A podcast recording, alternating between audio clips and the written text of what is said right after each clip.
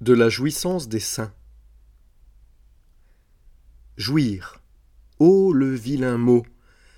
Comment se fait-il que nous soyons si mal éduqués au plaisir de l'instant? Car c'est cela, jouir. Profiter de ce qui est là.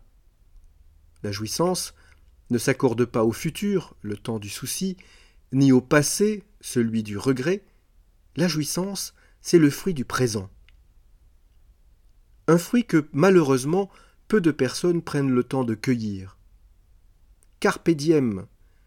Cueille le jour sans te soucier du lendemain, écrivait pourtant déjà le sage Horace à peine un demi-siècle avant Jésus.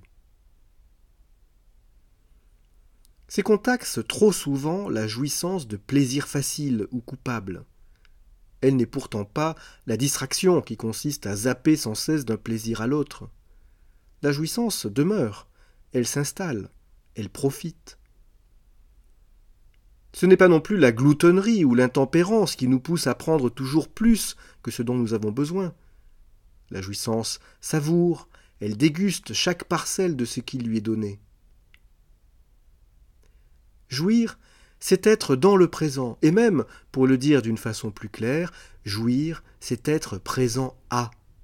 Présent à ce qui s'offre à moi, présent à l'autre, présent à ce qui arrive. Et cette présence est accueil.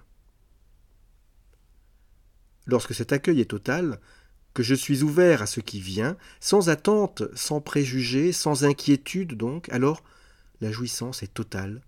Elle est pure jouissance d'être, sans regret, sans souci.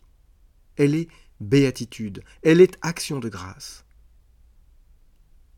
Cette jouissance-là, ne s'inscrit pas dans l'éternité de pacotille que les marchands du temple nous vendent comme une accumulation infinie de moments qui passent. Elle est au contraire la grâce des saints, inscrite dans l'épaisseur du présent, instant infiniment consistant où le réel s'offre en abondance et qu'on appelle royaume.